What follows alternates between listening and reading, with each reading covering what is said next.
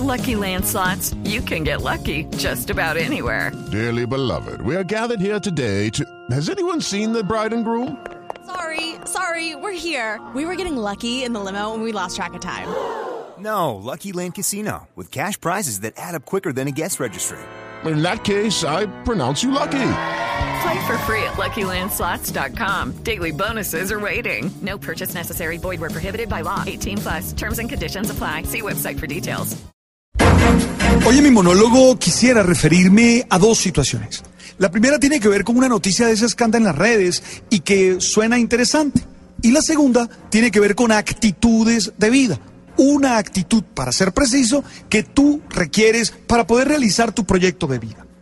La primera, la noticia, tiene que ver con Paola Escarabajal. Ella es una profesora de 37 años, que lleva 13 años siendo docente. Ella trabaja en el Instituto San Alfonso de Bellavista, en Argentina. Si tú revisas la nota que aparece en las redes sociales, te encontrarás con que le puso una tarea muy especial a los niños. Salen a vacaciones y les deja una tarea. Y la tarea tiene que ver estar en familia, comerse una pizza, eh, reunirse con los amigos, unas tareas que realmente no implican destrezas académicas, no implican desarrollar conocimientos o argumentos, sino que tienen que ver con las habilidades sociales. Y en la misma nota le recuerda a la familia que ella está encargada de ayudarle a los muchachos, a los niños, a tener conocimientos, pero que el trabajo de formación no depende solamente de eso, sino que implica también el amor, la ternura, la autoestima, y todo eso pasa por el trabajo de los padres. Me gustó mucho la nota, que ha sido viral, porque bueno, es extraña la tarea, ¿verdad? Alguno hubiera esperado que pusieran cuatro casos de factorización o que le pusieran dos lecturas. No, lo que puso fueron cosas cotidianas que se deben hacer en familia. ¿Por qué me gustó? Hombre, porque nos recuerda que debe haber una articulación entre casa y colegio, entre el hogar y la escuela. Debe haber una articulación, porque muchas veces lo que se enseña en el colegio es realmente negado en casa. Es decir, terminan borrando con el codo lo que escriben con la mano. Otras veces hay realidades, y esto tiene que ver con las habilidades sociales, que no se enseñan a través del discurso, que no se enseñan simplemente con la instrucción, que tú puedes echar toda la carreta que quiera. Puedes decir esto es así, así, así, así, así, pero es el ejemplo, es la vida cotidiana la que realmente te permite apropiarte de esa aproximación a la realidad. Entonces llama la atención. Ojalá los papás que me están escuchando, que están reflexionando conmigo, estén más atentos a los hijos y puedan articular ese proceso de formación con el colegio. Eso se tiene que hacer en llave para que salga bien. Lo segundo tiene que ver con la actitud. Yo creo que hay que ser valientes. La vida no es fácil. Yo que todas las mañanas leo noticias, escucho noticias, participo en entrevistas mm, de noticias acá, me, me doy cuenta de lo difícil que es la realidad.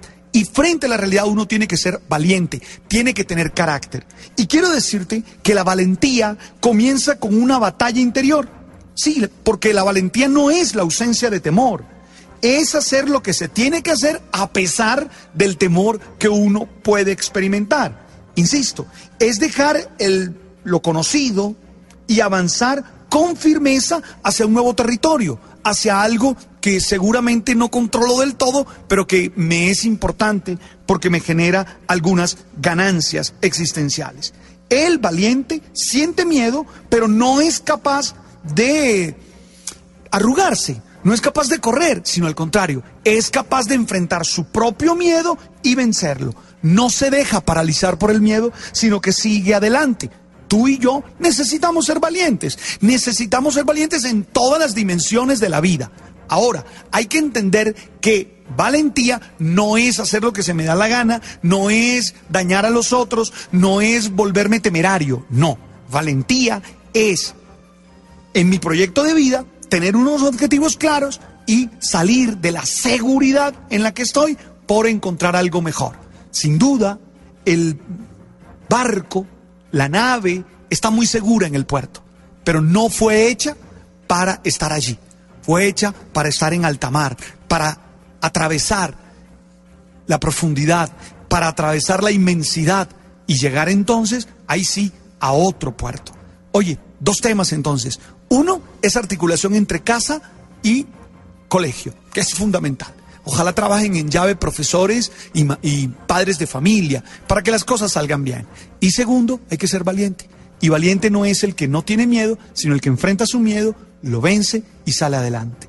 Sé que tienes que tomar decisiones, hazlo con inteligencia, con amor y con valentía. Muchas gracias. Tú sabes.